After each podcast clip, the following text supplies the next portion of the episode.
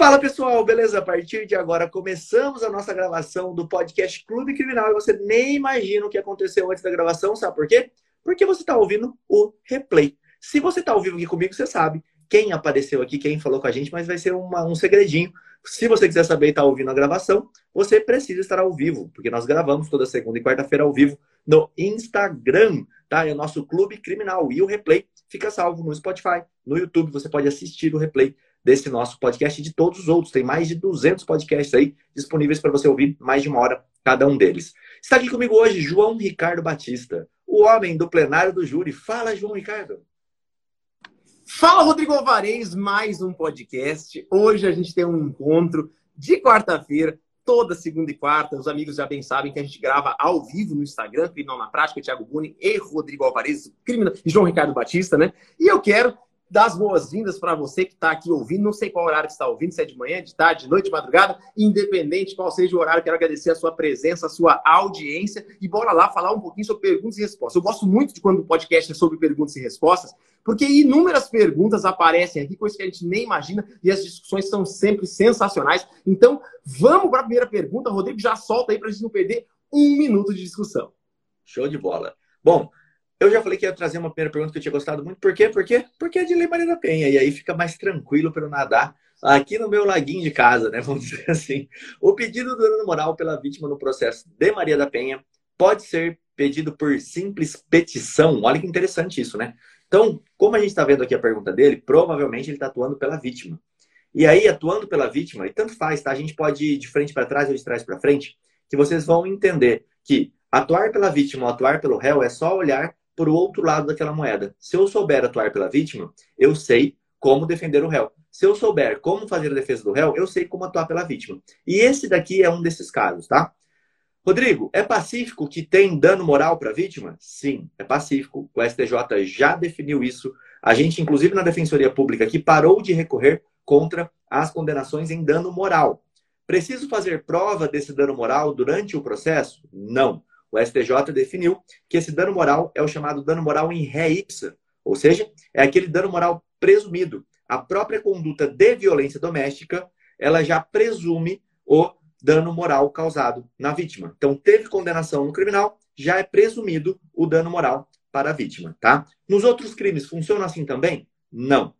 O STJ tem sido resistente para aplicar dano moral em ré ipsa, esse que não precisa ser provado, para outros crimes. O dano patrimonial esse sempre você pode pedir para o juiz fixar lá na sentença. É previsão legal, está lá. A discussão é sobre o dano moral e a prova do dano moral.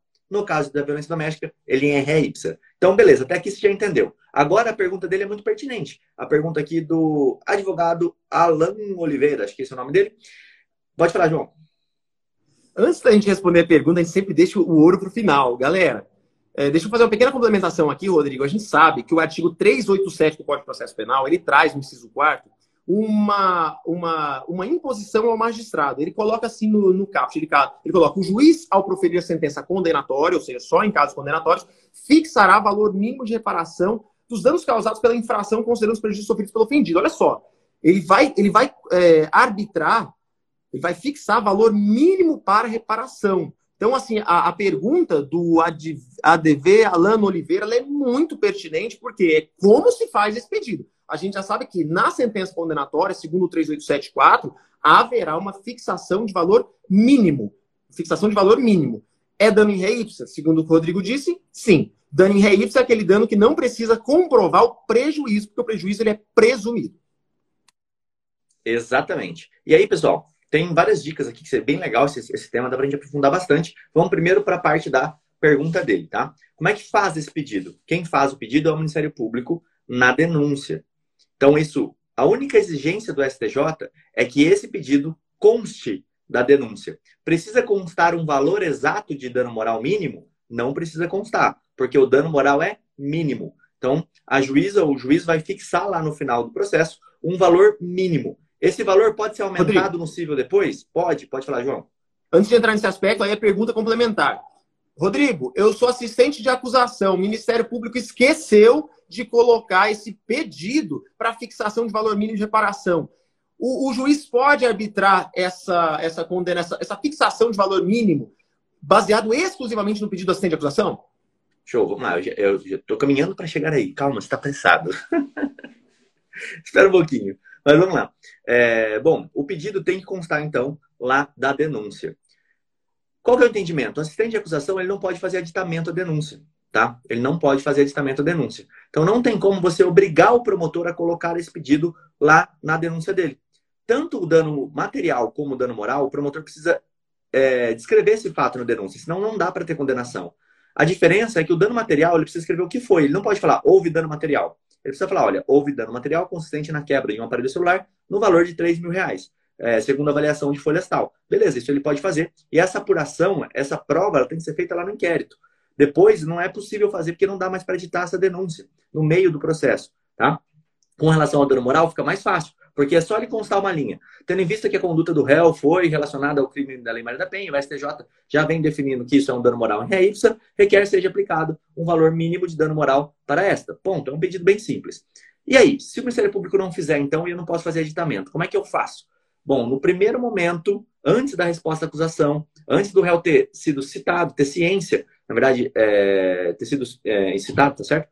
É, ter ciência daquela denúncia, você, assistente de acusação, faça uma petição pedindo para o promotor que, olha, esse, é, promotor, não constou aqui no, na denúncia o pedido de dano moral mínimo em favor da vítima e a vítima quer que seja feito esse pedido. Então, é, pede para o promotor fazer o aditamento da denúncia. Você não pode mandar ele, você vai sugerir para que ele faça esse aditamento. Ou, em caso de não ser possível que o promotor faça, você pede para o próprio juiz receber essa sua peça como um pedido da vítima para é, aplicação do dano moral mínimo. Tem essa previsão? Não. Mas dano moral é, não tem previsão também, tá? A lei vai falar de dano, ela não fala se é moral ou não. E o STJ que fez essa regra que precisa constar na denúncia. Mas nunca se levou um caso em que a vítima pediu.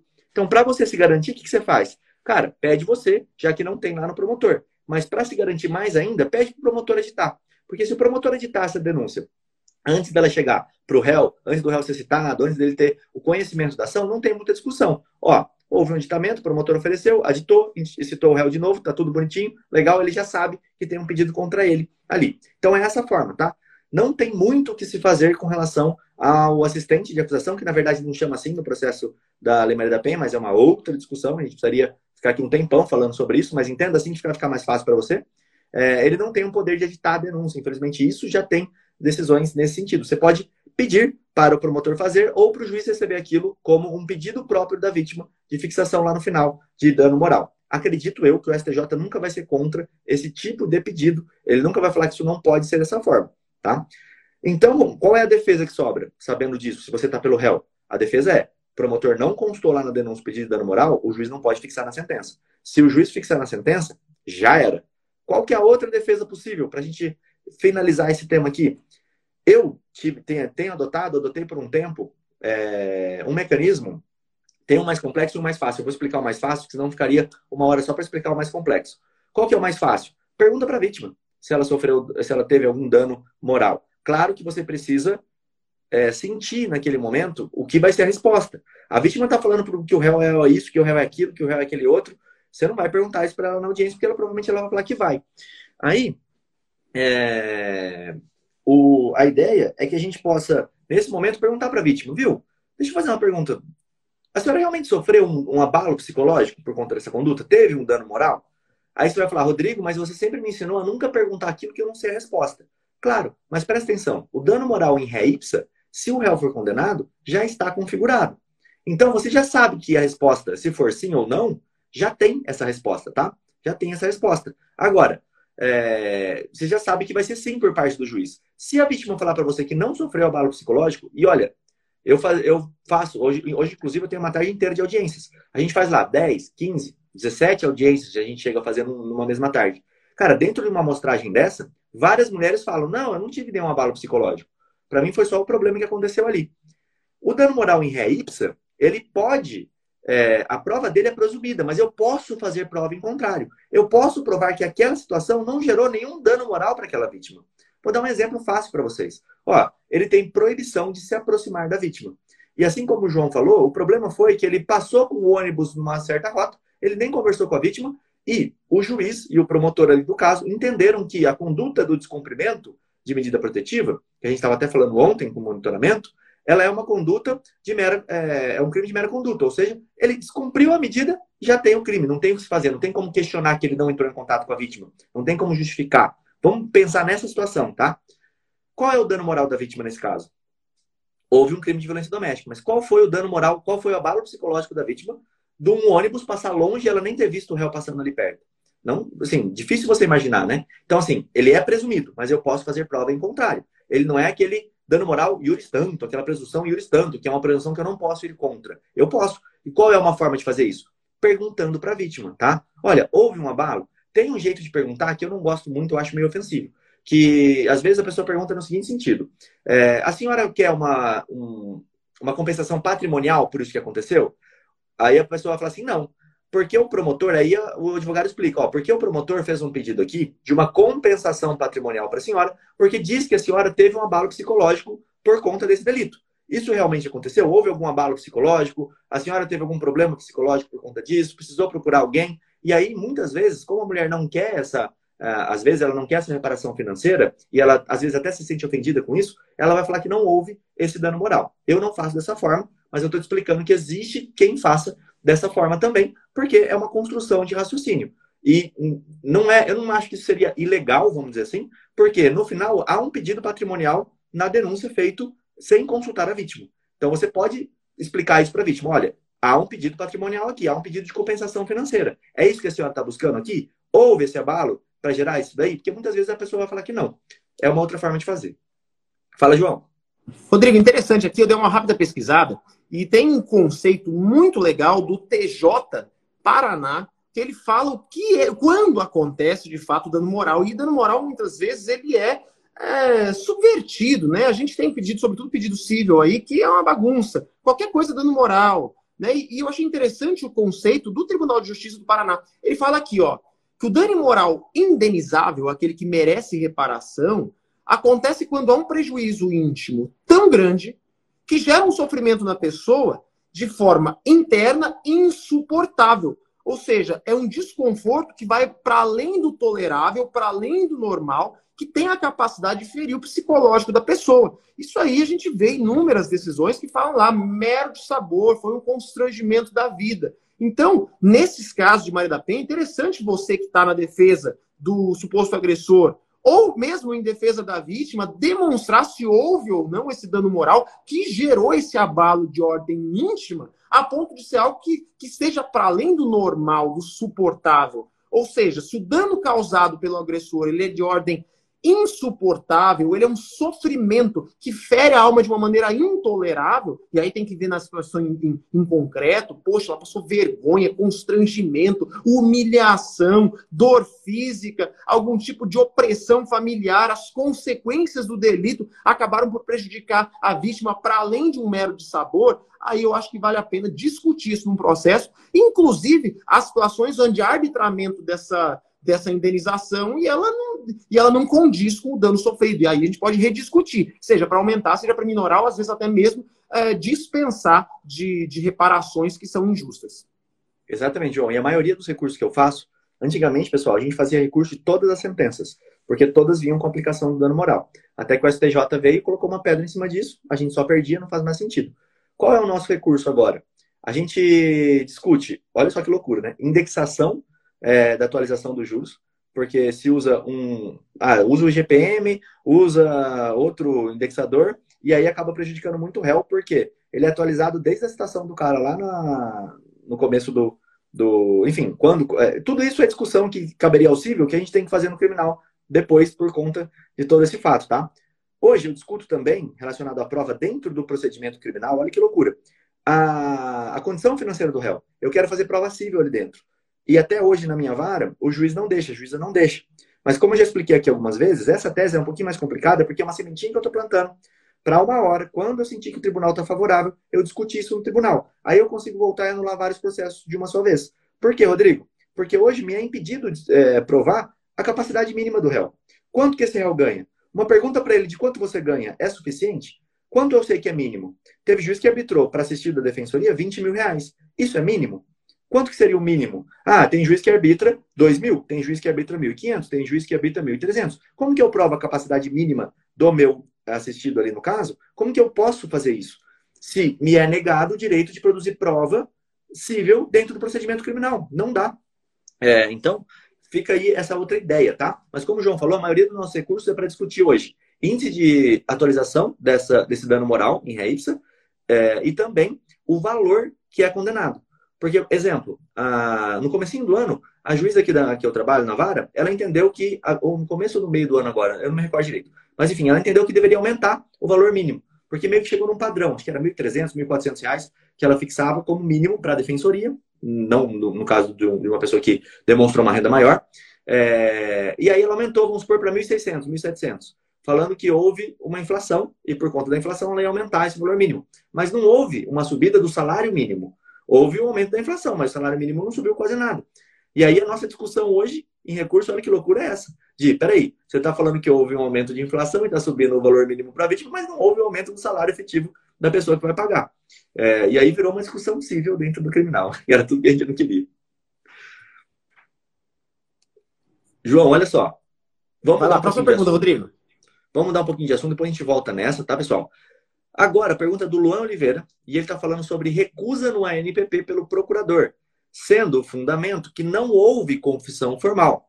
Caberia questionar esse ato ao judiciário, tendo visto o entendimento diverso no STJ, o qual se aplica ao promotor de justiça? A pergunta dele é bem interessante e é, só para explicar para vocês, uh, recentemente, tá? Meio que em agosto agora, eu até abri aqui uma reportagem do STJ falando sobre isso. A sexta turma falou que a falta de confissão no inquérito policial não impede a, o acordo de não persecução penal. Ou seja, não é necessário que o réu tenha já confessado para fazer o acordo de não persecução penal. O promotor teria, então, uma necessidade de, em caso de seu oferecimento, de oferecer para esse réu.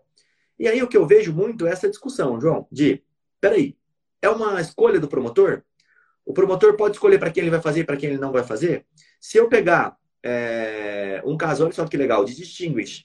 Eu pego um caso em que o cliente do João, respondendo por um crime de, sei lá, furto, é, reincidente, o promotor ofereceu, com uma reincidência só, o promotor ofereceu o ANPP para ele. E pego um outro caso que aconteceu um mês depois, que o promotor agora falou que naquele caso o réu não deveria receber o ANPP porque ele é reincidente. E é o mesmo caso. Vamos pensar na mesma situação. Irmão gêmeo com a mesma passagem criminal. Daria para o promotor fazer isso? Eu entendo que não, tá? Eu entendo que essa discricionariedade no MP ela tem que ser fundamentada. E por que eu estou dizendo toda essa história? Porque no seu caso, pelo que me parece, ou pelo menos eu vou teorizar ele assim, tá? No campo teórico, é, o promotor negou porque não havia uma confissão, ou porque ele não confessou lá na polícia. Exemplo, ele ficou em silêncio. E aí o promotor falou: por causa deste motivo, eu não vou oferecer o acordo de não persecução penal. O fato dele oferecer ou não, hoje em dia, ao contrário do meu pensamento, é, o entendimento, por enquanto, é de que ele tem essa discricionariedade. Mas agora, quando ele fundamenta em um fundamento que é errado, um fundamento que o STJ não concorde, eu entendo que cabe uma apreciação judicial por falar: peraí, você negou o acordo porque ele não tinha confessado. Isso não é um requisito do acordo. Ele vai confessar assim que ele elaborar o acordo, se assim for o caso, se essa for a vontade dele. Então, nesse caso, eu entendo que sim. Aí eu vou até perguntar para o João: cabe uma, uma decisão judicial nesse sentido, uma reapreciação pelo judiciário, para além do procurador de justiça, porque a fundamentação que se utilizou para negar aquele acordo de não persecução penal, ela está equivocada. E aí o controle da fundamentação pode ser feito. Olha, eu vou falar aqui, porque o réu tem procedimento em andamento, é, ele é considerado é, uma pessoa voltada para o crime. Opa, peraí, eu tenho decisão do STJ também falando que no caso do tráfico de drogas, do parágrafo 4 eu não posso afastar o parágrafo 4 é, baseado no motivo de ter processos em andamento. Então, pela mesma razão, não posso afastar o NPP. Seria mais ou menos por aí. Fala, João Ricardo. Rodrigo, sensacional que você está falando, justamente porque a análise da viabilidade da propositura do NPP ela deve ser feita caso a caso e analisando as condições em concreto do caso analisado. Isso é tão interessante, cara, porque está intimamente ligado a, a conceitos que são similares à individualização da pena. Né? Isso é um conceito, é um preceito constitucional. Agora, nesse sentido, o STJ, no informativo 185, ele firmou esse entendimento que o Rodrigo está dizendo. E aí, nesse entendimento que ele fala que o acordo de não persecução penal não seria um direito subjetivo do acusado, ele também fala que vai ter uma análise caso a caso. Então, nessa situação onde o Rodrigo está apontando que a gente tem as mesmas condições, dá para usar um distinto do, do 315 do Código de Processo Penal nas mesmas condições, aí sim eu entendo que seria aplicável e discutível. Lembrando que a gente tem outro ponto aqui importante, que é, que é verificar o tipo de, de, de, de vício possivelmente presente no caso em concreto. Da mesma maneira que a gente, às vezes, apresenta um pedido de desentranhamento de provas e o Ministério, e o, e o Ministério Público opina desfavoravelmente e o juiz não desentranha a prova, falando que foi superado, que aquele vício é sanável e etc.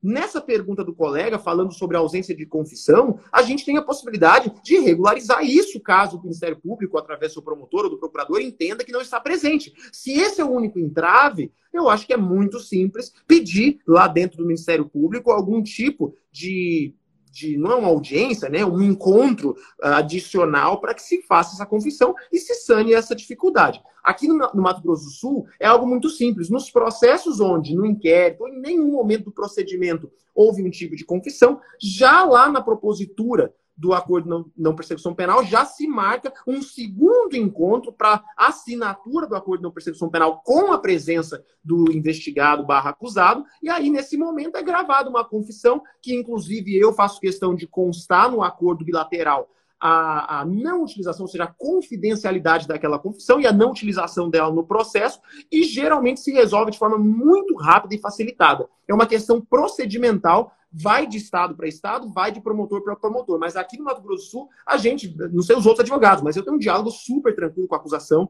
Né? Claro, eles sabem que eu sou advogado, eles sabem que eu estou no polo oposto, mas eu tenho um diálogo tranquilo com todos os promotores, inclusive tenho amigos promotores, e não obsta a mim, lá dentro desses encontros, seja o primeiro, seja o segundo, seja tudo em um encontro só, que se regularize essas possíveis falhas que vão ter em cada caso. Às vezes é você, advogado, argumentando com o promotor em questões de, poxa, peraí, esse acordo não persecução penal, no caso em concreto, ele é suficiente para reprovar e prevenir pela suposta infração praticada? Às vezes você leva comprovante que sim.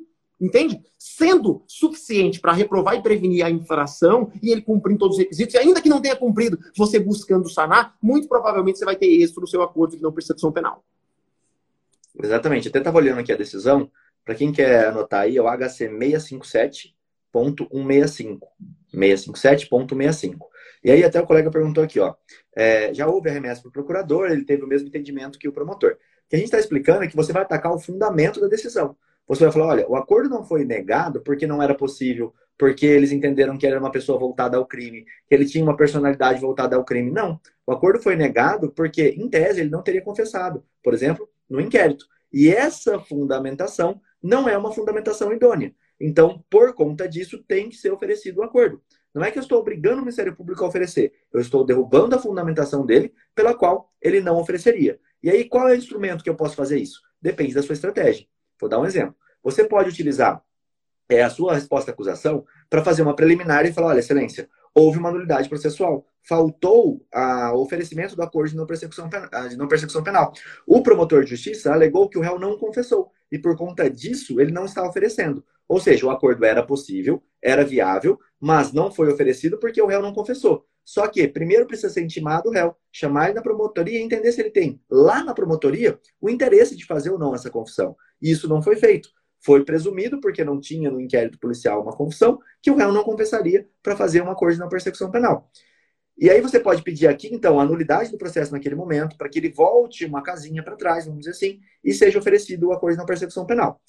Se o juiz falar que não, onde você pode pedir de novo? Lá na sua alegação final. Você vai falar, excelência, houve uma nulidade processual. E aí você vai repetir sua tese, vai pedir de novo. Se o juiz falar que não, onde você vai trabalhar isso? Lá na sua apelação. Você vai subir para o tribunal, depois um recurso especial para o STJ. Esse é um caminho. Qual que é o outro caminho? Você pede para o juiz, o juiz falando que não vai reanalisar isso, você pode entrar com habeas corpus para o tribunal, falando, olha, tribunal, houve um descumprimento aqui da lei, é, o réu pode, é, isso tem a ver com pena, né, com aplicação de pena para ele, então o habeas corpus é, seria a medida cabível, é, e deve ser oferecido, porque a fundamentação não é idônea. Em negando no tribunal, você sobe para o STJ com o mesmo fundamento. Houve um descumprimento da lei, que é não foi oferecido o acordo de não penal e a fundamentação que foi usada para não oferecer, ela não é idônea, é, porque considerou uma premissa falsa, por exemplo. Enfim, acho que esses são dois caminhos possíveis. Qual é melhor? Aí é a sua estratégia processual. Aí você vai analisar no caso em concreto qual é aquele caso que você acha que tem mais chance de conseguir no caso em concreto, beleza? Bom, basicamente é isso. Acho que daqui dá para você já tirar um, um, mexidão aí de como fazer ou não fazer isso daqui. Deixa eu já mudar a nossa pergunta aqui. É, eu tinha escolhido uma que é bem interessante, que abre várias. Eu só não vou falar essa palavra específica que vai aparecer na tela, porque senão eles podem revogar aqui o nosso nossa live, podem derrubar nossa live. Deixa eu tentar colocar de novo o João Ricardo Batista aqui. O João tropeçou, caiu. Vamos colocar de novo aqui. Um segundo ele já volta. E aí a pergunta é do Oliveiras Gonzaga, tá? A pergunta é: 217A. As vítimas em antecipação de provas podem ser ouvidas sem o autor? Já já o João está chegando por aqui, daí ele complementa comigo esse, essa pergunta. Repete o HC, repito, 657 165. Mas vamos ajudar os coleguinhas, vamos adotar aquele espírito de colaboração. E para quem está ao vivo com a gente aqui, escreve aí nos comentários, tá? HC 657 165. Foi inclusive notícia do STJ, e quando é notícia do STJ, são casos bem de repercussão, tá? Então é um caso interessante para você olhar. 657.165. João já deve Ô, Rodrigo. bem? Oi. Tá me ouvindo? Tô te ouvindo, mas não tô te vendo. Sério? Sério. Sai da live aí. Não tá aparecendo? Puta, essa pergunta é sensacional. Eu tô, eu tô mexendo com um caso que eu tô atuando ativamente no caso disso aí, antecipação de provas. Deixa eu. Sabe, não tá me vendo? Não, fecha sua live aí e volta, pede de novo. Vou voltar, vou sair e voltar. Show de bola. Bom, vou repetir a pergunta aqui para quem não ouviu, enquanto o João está saindo e voltando, que é 217A. As vítimas, em antecipação de provas, podem ser ouvidas sem o autor? Estamos vendo? Ah, vocês estão vendo? Eu que não estou vendo o João. Então, beleza. Vamos colocar o João de novo aqui. Aí, se eu não ver ele, é, não tem problema. Aí eu fico só ouvindo o João. Aí eu sou ouvinte. Vamos lá, já vamos colocar ele aqui em um segundo. Aceitei o João aqui de novo. João, continuo não te vendo, tá? Então, se você aparecer aí, eu saio, eu saio assim rapidinho da live e volto. Aí, agora sim. Agora regularizar. Fala, Rodrigo! Agora você me vê, né? Vamos lá.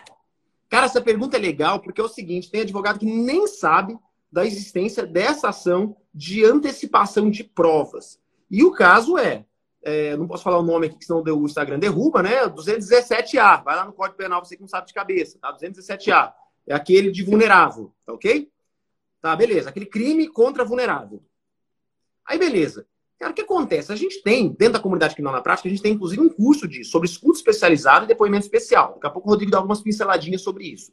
Mas uma das obrigações, das condições para se ouvir um menor, um vulnerável, uma criança, um ofendido, que é, digamos assim, é, muito fragilizado e que a oitiva suplementar, depois do inquérito, dentro do processo, ela é, ela é estigmatizante, nesses casos, ainda que o Ministério Público não tenha o pleno convencimento, lembra daquele, daquele termo opinio delicti? Né? Se ele não se opinou, se ele não tem a opinião, um convencimento de que o delito de fato aconteceu, ou que todas as circunstâncias do, do delito estão presentes, né? possível participação de, de coautores, etc., colaboradores, é nesse momento que, antes da propositura da ação penal através da denúncia, que o Ministério Público pode ingressar com uma ação antecipada de provas para ouvir essas, essa, esses ofendidos ou até mesmo testemunhas. Digamos que o fato foi presenciado por outra criança, um outro vulnerável, né? tem alguma outra pessoa que precisa ser ouvida nos moldes do depoimento especial. É, são, esse, esse é o episódio mais comum de se ingressar com uma ação antecipada de provas. Nessa ação antecipada de provas, vai ser é, utilizado esses depoimentos numa futura ação penal contra o acusado. Aí a pergunta do colega é muito interessante. Se conseguir colocar, não está aparecendo aqui para mim, Rodrigo, mas a pergunta é muito interessante. Vocês estão fazendo perguntas, façam perguntas aqui na caixinha. A pergunta é: precisa ter a presença do réu? Claro, porque se é um elemento que vai ser submetido a, a vai ser submetido ao processo criminal, tem que ter contraditório. Tem que ter contraditório, porque sem contraditório, como ele vai se defender daquilo? E como seria o contraditório? Diga, Rodrigo. Não, só queria fazer uma pontuação, João. O João, quando ele fala que precisa ter a presença do réu, ele está falando precisa ter defesa naquele processo. Ele não está mencionando a presença Exatamente. física do réu Exato. na frente da criança ali, tá? Só esse ponto, depois eu falo sobre isso. Mas pode continuar, João. Só porque senão Não, perfeito. Obrigado pela é. pontuação, é. Rodrigo. Porque assim, quando eu falo presença do réu, é a presença técnica dele, né? O advogado. Por quê? É o advogado que vai formular perguntas de forma interposta. Então, você que já participou de um depoimento especial, você bem sabe como é. Nem o juiz pergunta diretamente para a criança, tem uma pedagoga que fica numa sala, uma pedagoga treinada, fica numa sala é, apartado, onde a criança está num ambiente lúdico, onde a abordagem é toda diferenciada. Então, quando a gente fala presença do réu, pode até ser a presença na sala de audiência, sem estar na presença daquela pessoa que é tida como ofendida, a criança que, tá, é tida como ofendida no processo criminal. Então, o réu ele pode e deve assistir todos os momentos processuais é, que sopesam contra ele, para que ao final do momento interrogatório, na futura ação penal, ele possa fazer e formular sua autodefesa. Então, é nesse momento que o advogado tem que entender o quê?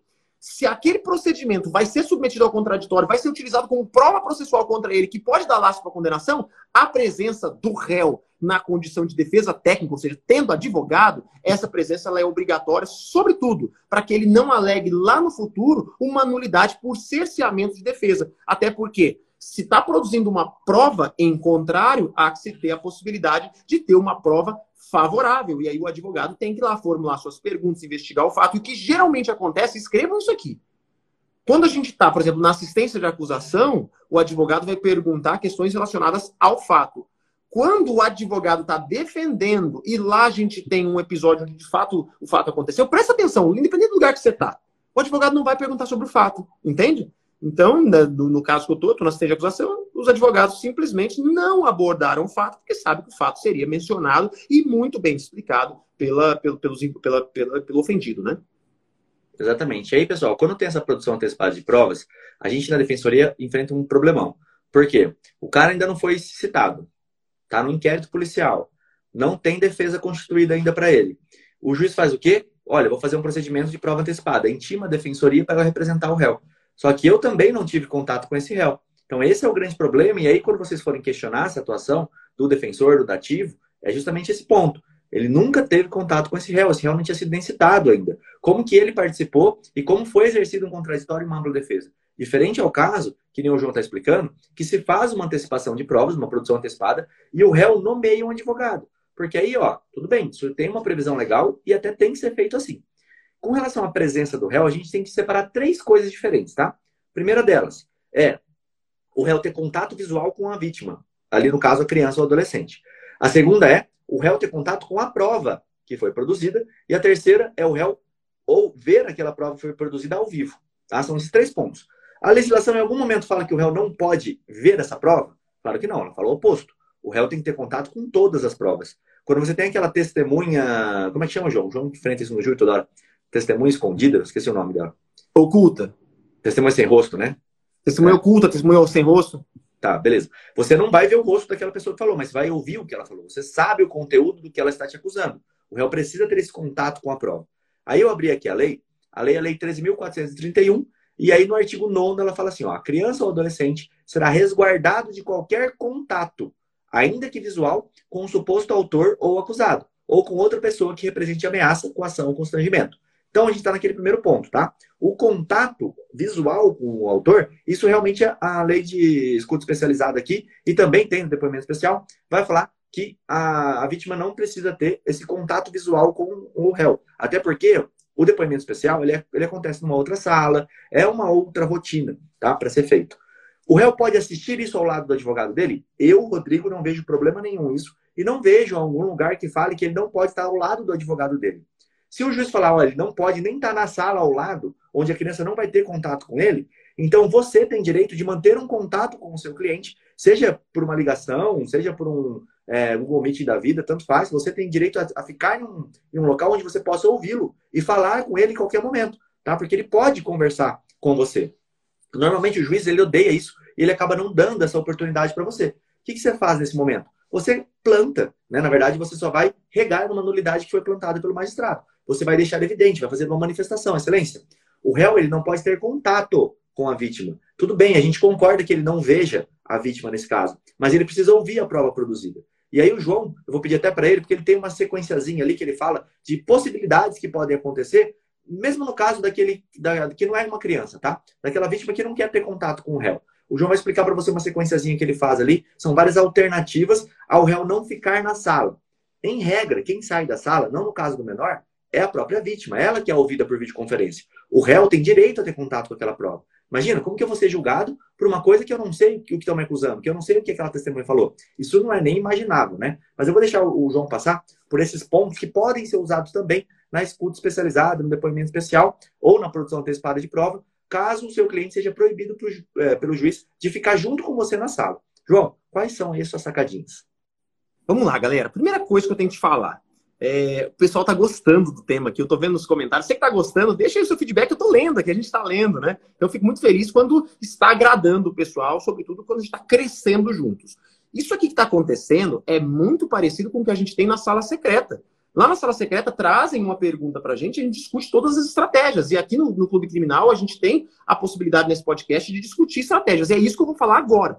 Como que eu, João Ricardo, faço na prática, tá? Primeira coisa, tenha diálogo com o magistrado. Sem diálogo, você não consegue nada. Aqui, nessa, nesse processo, inclusive, né, em outros, já não é a primeira vez, muitas vezes eu consegui resolver a situação daquela vítima que fala: estou me sentindo constrangida. E a, e a leitura da lei fala que há constrangimento ou temor justificável, vai acontecer o quê? Vai ser retirado quem? É o réu? Não, é a vítima que vai ser retirada. E hoje em dia a gente tem a possibilidade de ouvi-la por videoconferência sem nenhum prejuízo. Não é o réu que sai, começa por aí. Mas na prática, sempre o réu é, é, é colocado de fora. E aí qual que é o prejuízo disso? É simplesmente um chilique jurídico do advogado? Não! Você, advogado, vai prestar atenção que ali naquele momento a oportunidade que o acusado tem de ouvir o ofendido. Muitas das vezes, esses crimes de ordem sexual, eles estão baseados exclusivamente na palavra da vítima, que muitas vezes é uma palavra contraditória. E se a gente tem um réu que é também uma pessoa que testemunhou de forma ocular, na maioria das vezes, os fatos, digamos que a sua tese é o consentimento da vítima, sendo ela maior, por exemplo, Poxa, ele precisa ouvir tudo aquilo que sopesa contra ele, sobretudo o principal depoimento, que é o depoimento da vítima. É nesse momento que ele tem que ouvir para ele poder formular a sua defesa. Como que ele vai fazer a sua autodefesa lá no interrogatório sem ouvir o que a vítima falou? Muitas das vezes a palavra da vítima é o, é o que condena ele. Então essa é a necessidade. E aí você, advogado, não vai falar com essa euforia que eu tô aqui, porque às vezes a gente fica puto mesmo que o direito do acusado é, é obstado. Você vai falar com toda elegância, fala assim, doutor, magistrado, excelência, Aqui, se ele não escuta o que ela fala, a gente não tem outra prova. A prova base, a prova basicamente a gente tem nesse processo é a palavra da vítima. Então ele precisa escutar o que ela falou, inclusive dialogando comigo, para que eu possa perguntar. O acusado fala para mim, olha, tem que perguntar tal coisa, ela tá mentindo aqui. E aí ele precisa ter contato não só com a prova, mas com o advogado também. Como que eu geralmente faço na prática aqui, tá? Ouro dividido com vocês aqui. Primeira coisa, eu mostro o dispositivo normativo e fala: quem tem que ser retirado é a vítima. Não tem a possibilidade, doutor, da gente colocá-la em outra sala, uma sala por vídeo, para que ela não tenha contato nenhum com o acusado e possa dar o depoimento por vídeo. Geralmente é negado esse pedido, tá? Aí eu trago algumas outras alternativas. Então, doutor, é, a gente entendeu a importância dele ouvir esse depoimento, né? Ele precisa ouvir. E nesse caso, a gente pode, quem sabe, colocar ele ali atrás.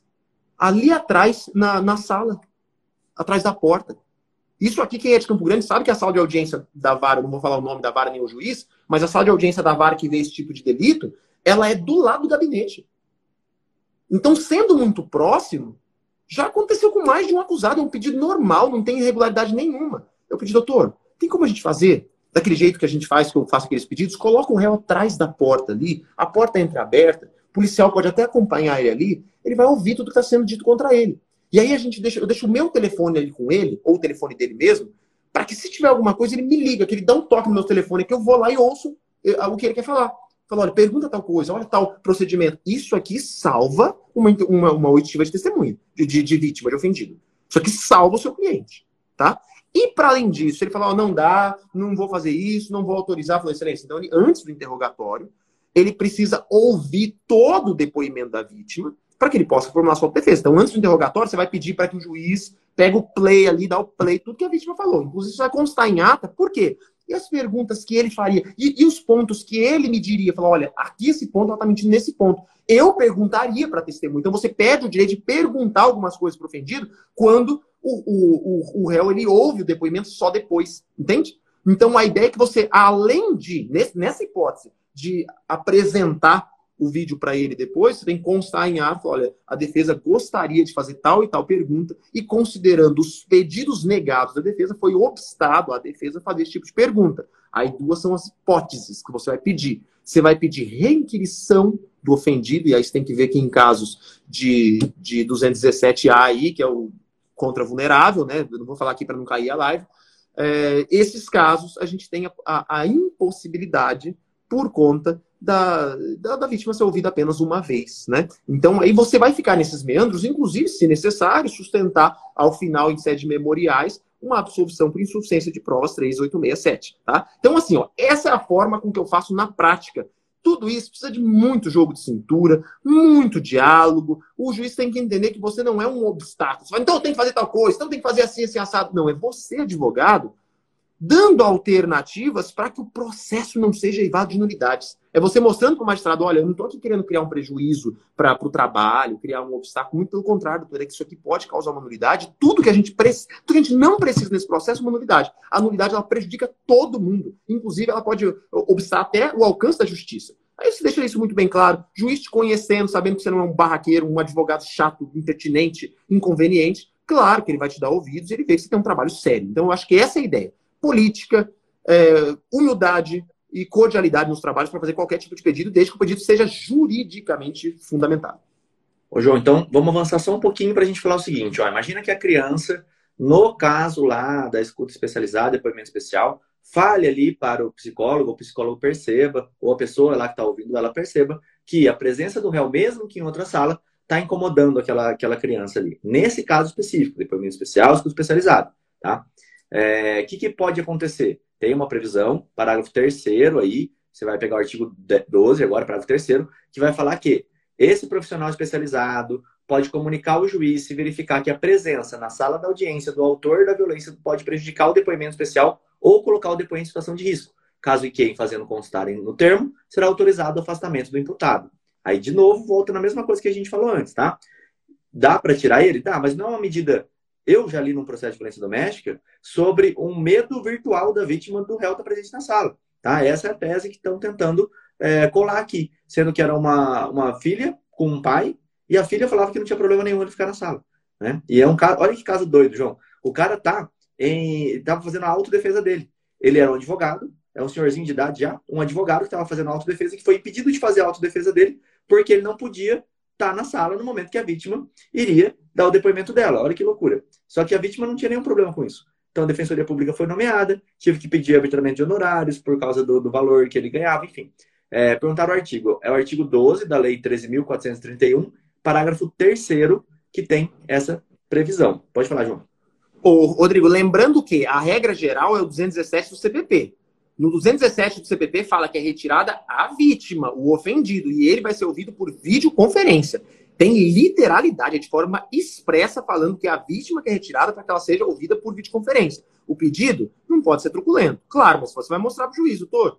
O CPP, no artigo 217, ele prevê a retirada da vítima. Aqui no fórum, aí você faz aquela pergunta, você já sabe a resposta, sabe? Aquela, aquele double bind. É você dar duas opções que, que você já sabe quais são e você acaba né, obrigando quem está respondendo a responder do jeito que você pretende, né? Então, excelência, aqui no fórum, existe alguma sala ou existe mecanismos para se ouvir por videoconferência? Qual é a resposta que ele vai dar? Vai ter, vai ter. Se é de pandemia, todo lugar tem. Né? Então, eu gostaria, nesse momento, é, a gente pode obedecer o que diz a, a literalidade do artigo 217, né? Ele fala aqui para retirada da vítima. O que ele vai falar? Não, não vou obedecer. Né? Então, provavelmente vai dar certo o seu pedido. É, a, a forma de pedir tem que ser algo, é, é coerente. Como o João falou, tem que ir com calma, porque se o juiz entender que você está querendo atacar, ele não, ele vai negar porque ele não vai conhecer exatamente a literalidade. Tem muito juiz que não conhece. Na verdade, eu estou falando de modo geral, mas você tem que presumir que a pessoa que está do outro lado ela não vai conhecer essa literalidade, esse detalhe. Você pode pedir até, pode conferir, excelência. Ele fala que é a vítima que é retirada da sala e tudo mais. O que, que você faz se caso ele falou que não para tudo? Você vai plantar a nulidade, né? Você vai regar aquela nulidade que foi plantada ali, na verdade, pelo juiz. Você vai demonstrar que, olha, o réu ser ouvido sem conhecimento da prova é um prejuízo inenarrável. Como que o réu, que não teve contato nenhum com a prova, eu vou explicar para ele que um depoimento de 40 minutos não tem como. Você pode pedir até para redesignar essa audiência. Olha, redesigna, eu vou ter tempo de sentar com o meu cliente, passar então esse vídeo para ele. É, vocês têm que me autorizar e no presídio fazer isso, ele poder ouvir todo esse depoimento para que depois eu possa trazer em outro dia, então, e fazer o depoimento dele. Mas ele precisa ter contato com a prova. Ele precisa ouvir o que as pessoas falaram. Né? É, um, é um pedido muito interessante. E aí, João, é, deixa eu dar mais um detalhe aqui, é, do artigo 12 mesmo. Muita gente fala assim: ah, eu posso nomear assistente técnico? Eu posso estar ali com um psicólogo que vai entender o que aquela criança está falando? Eu posso levar ele para esse momento da escuta especializada, do depoimento especial? E a resposta é: pode. Inclusive, tem uma previsão, nesse mesmo artigo 12, no inciso 4 agora, que ele fala o seguinte: ó, fim do procedimento previsto no inciso 2, que é aquele pelo qual a pessoa que está ali ouvindo aquela criança, né, o profissional, ele deixou ela fazer uma, uma, livre narrativa. Livre narrativa não é narrativa conduzida, que é o que muitas vezes acontece. Mas enfim, você deixa ele fazer a livre narrativa. Depois que ele fizer essa livre narrativa, é isso que está falando aqui, tá? Ó, eu vou ler a literalidade. O juiz, após consultar o Ministério Público, o defensor e os assistentes técnicos, inclusive está no plural, e os assistentes técnicos avaliará a pertinência das perguntas complementares organizadas em blocos. Então, deixou a criança fazer a livre narrativa dela, sem ter nenhum tipo de condução. Terminou isso, normalmente a pessoa que está ali perguntando, ela, ela pergunta, é, doutor, tem mais alguma pergunta aqui? Aí ele tem que consultar, Ministério Público, você tem? Ministério Público fala, tenho, tal pergunta. Beleza, termina dele. Defesa, tem? Tem. Assistente técnico, se o Ministério Público levar, ou e assistente técnico se a defesa levar. Você tem mais alguma ponderação? Tem que perguntar para o assistente técnico consta expressamente aqui nesse inciso 4, tá? Então, sim, você pode ter um assistente técnico, é até bom que você tenha, a gente sempre recomenda, porque é, os peritos, eles têm um olhar, a gente já trouxe vários aqui, né? Eles têm um olhar muito fino sobre é, o que perguntar ali no caso, né? Como que a pessoa está falando, qual é a postura quando está falando, para perguntar de uma maneira diferente. Eles sabem por onde andar muito melhor que você, inclusive, né? Então é muito interessante. João, Quer falar mais algo sobre isso? Show de bola, Rodrigo. Só, só pontuar para a galera que olha o nível, isso aqui é um podcast, pessoal. Imagina as aulas de terça às 20h45. Imagina a sala secreta. A, a Pamela falou que meu cabelo tá impecável. Sempre, né? Vamos cortar o cabelinho agora. Nem vocês nem perceberam, né? Vamos lá, voltando. Galera, sala secreta é um ambiente exclusivo para membros. Toda quarta-feira. E agora, essa semana, a gente vai começar com o Hot City, um negócio bem diferente. Vai começar meia hora antes, às 18h45, tá? Às 18h30. Isso aqui é exclusivo para membros. Agora, a aula de terça é sempre às 20h45 aberto para você, quanto que paga nada. Se esse podcast é um nível das estratégias que a gente está dividindo com você gratuitamente. Se isso aqui já é o podcast, imagina a aula de terça. Então, acostume-se. Começa terça-feira, você já sabe. O que, que tem? 20 45 Vou começar a colocar no meu, no meu Instagram, ali no meu, no meu stories. O que, que tem às 20h45? Tem aula. Então acostume-se, eu quero ver você terça-feira que vem na nossa aula, que a gente vai continuar. É... Ah, não, terça-feira que vem a gente vai fazer outro tema. Eu vou. É surpresa ainda. Show.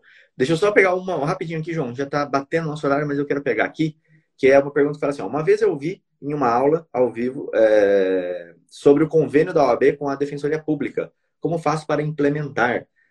Pessoal, isso aí é uma coisa que tem, só falando rapidinho para vocês, porque eu acho que é legal você trabalhar como dativo, tem várias sacadas, você pode pegar como dativo, só que não aquele dativo que você faz para ganhar dinheiro, porque dativo não dá dinheiro. Tá? Dativo pode ele manter a despesa básica do seu escritório, mas ele tem que ser muito bem feito. O que eu vejo é muito advogado pegando dativo, fazendo de qualquer jeito que é dativo mesmo. É, o cliente sai falando mal dele e ele consegue o efeito inverso que ele quer. Ele está tentando pegar só para ganhar dinheiro e no final das contas o dativo acaba trazendo muita dor de cabeça para ele. Então o dativo você tem que entender como um cliente normal seu do seu escritório, porque ele vai, tem certeza que ele vai plantar para você é, falando que você é um bom cara, que você atendeu ele lá pela defensoria e regaçou no processo dele, que agora você é o advogado dele para tudo, enfim. Você tem uma propaganda boa ou ruim, você que escolhe, tá? Como é que faz isso? São Paulo tem um procedimento, Rio tem outro procedimento, cada lugar tem um procedimento específico. Mato Grosso do Sul, que é a minha realidade, a Defensoria Pública tenta fazer todos os processos. A gente tenta não deixar nada para ser indicado para um convênio. Tem cidades ainda que indicam, mas é o juiz que indica aí, é uma lista, não tem um convênio, tá? São Paulo tem. Em grandes metrópoles provavelmente tenham, porque não dá para fazer isso. A Defensoria não consegue cobrir tudo. Aqui no Mato Grosso do Sul, a gente tenta e acho que acho quase 100% que é, é defensor que atende. Mas tem muita coisa que não é, então tem lugar que dá para você ir. Qual que é o jeito mais fácil? Procura no seu estado, fala lá no fórum, fala com o juiz, vê, porque é, às vezes você consegue uma nomeação, tá? Ele vai te explicar como funciona. João, deixa eu mostrar só um negócio aqui. Você fala sempre que a gente é, tem coisas profissionais. Se eu mostrar a nova aquisição que acabou de chegar pro pessoal aqui, dá para ver? Ó, nossa mesa de som. Agora vocês vão ver. louco. Não quero nem saber quanto custou, só quero saber que isso aqui é equipamento para melhorar a qualidade do nosso podcast, nossas aulas. O que, que é isso aí, Rodrigo? Explica pra gente. Isso aqui é uma mesa de som, tá? Que tem os meus barulhinhos aqui que vocês ouvem. Eu não liguei ela hoje porque eu tô sem os microfones que entram aqui nela, tá? Então, é, o microfone está lá no estúdio, eu não estou no estúdio agora. Acabou de chegar, eu até vim aqui para poder buscar a nossa mesa, nova mesa de som aqui, para poder controlar o áudio para vocês ficar cada vez melhor, tá? Então, mais uma aquisição aí, queria mostrar, dividir aí com vocês este aparelhinho que acabou de chegar, meu brinquedinho. Vocês sabem que eu adoro fazer a minha sonoplastia e agora ficar cada vez mais profissional. Show de bola, cara. Sempre elevando o nível. Ninguém faz o que a gente faz. Só anota isso, leva pro coração. Tem alguém? Vai pesquisa aí, ué. Vê, vê, aí na advocacia criminal brasileira inteira. Ninguém faz o que a gente faz e ninguém dá tanto gratuito para vocês, tá? Gratuito. Aula toda terça, ninguém faz. Em estúdio de verdade, ninguém faz. Eu tô falando aula de verdade, tô falando essas enrolação que o pessoal faz aí. Ninguém dá aula de verdade como a gente dá toda terça-feira. E no podcast vocês viram o nível aqui da conversa. Eu quero sempre ter vocês. Eu quero, eu quero fazer um movimento aqui, a galera levar isso para a rotina. Segunda, o que, que tem? Tem podcast meio-dia. Terça-feira, às 20h45, tem aula. Quarta-feira, quero que você esteja semana comigo, de segunda a quarta. Semana comigo, comigo com o Rodrigo. Então, assim, acostume-se. Vamos fazer esse, esse movimento rolar aí. E eu tenho certeza que só tem um motivo para esse movimento ser forte. É você estar tá aqui. E eu agradeço muito a sua presença. Sem vocês aqui, ó, a gente está aí, ó, mais de 100 pessoas juntos. Imagina só a gente no auditório, todo mundo junto. É isso que está acontecendo é a gente junto, pessoas unidas no mesmo propósito para aprender prática criminal, para a gente trocar experiência. Então, assim, eu fico muito é, feliz, satisfeito. É, é, é uma satisfação enorme saber que tem 100 pessoas no Brasil inteiro que pararam para conversar sobre prática criminal. Eu parei minha advocacia, eu ganhei dinheiro advogando. Eu parei de ganhar dinheiro para conversar com você. O Rodrigo tá sem almoço hoje, defensor público. Parou o almoço para quê? Para conversar com você. Então, assim, eu dou valor para vocês, vocês dão valor para a gente, bora criar um movimento imparável, tá? Comunidade, como a Pamela aqui, a Pamela é membro da comunidade, ela sabe que lá dentro existem movimentos criminalistas. Só tem um porquê disso existir, é um movimento contigo. É que você esteja segunda-feira com a gente, terça-feira com a gente, quarta-feira, para que a gente esteja junto. Não tem um porquê disso existir isso aqui não for um movimento para fazer advocacia criminal bombar, sabe? Ministério Público é tudo unido, todo mundo unido lá. Dá uma cagada com, o advogado, eles têm grupo lá do junto. E a não. gente? A gente precisa ser unido também. João, se eu mostrar para você, o MPMS aqui acabou de desenvolver um sistema de consulta que faz uma varredura em tudo quanto é banco que existe na internet. Tá no, no portal deles, eu não estou contando fofoca, não. Tá no portal deles. Eles mudaram o nome, eu esqueci o nome agora do, desse dispositivo que eles estão criando, que é uma junção de dois. Meu amigo, você vê o tanto de coisa que eles conseguem tirar de informação, você vai ficar de cara. E aí você acha que você, sozinho aí, você e seu fiel escudeiro aí segurando seu escudo, você vai conseguir muito longe, né? Não vai dar. Quem que é? Entrar na comunidade, já falei, já dei a dica. Manda o um direct pra gente. Eu vou pedir o pessoal aqui da, da, da, equipe passar pegando nomes, todo mundo que quer, e aí vocês vão ser os primeiros a ser avisados quando, quando existir vaga, tá? Quando a gente estiver abrindo de novo. Tá próximo, tá? Da gente fazer essa abertura. A gente só tá pensando como a gente vai fazer isso. E hoje, para quem é membro, não esquece, 6 horas da tarde, 6 e meia da tarde, entra logo no primeiro minuto, porque a gente vai fazer uma dinâmica que vocês vão amar. Valeu? É isso aí, João. Até a próxima. Sensacional, galera. Até segunda-feira que vem. Para quem é da comunidade, até a sala secreta, que começa daqui a pouco. Hoje, meia hora antes, tá? 18h30. Então, assim, a gente vai encontrar os membros hoje na sala secreta. Bora lá, Rodrigo. Até mais. Alô.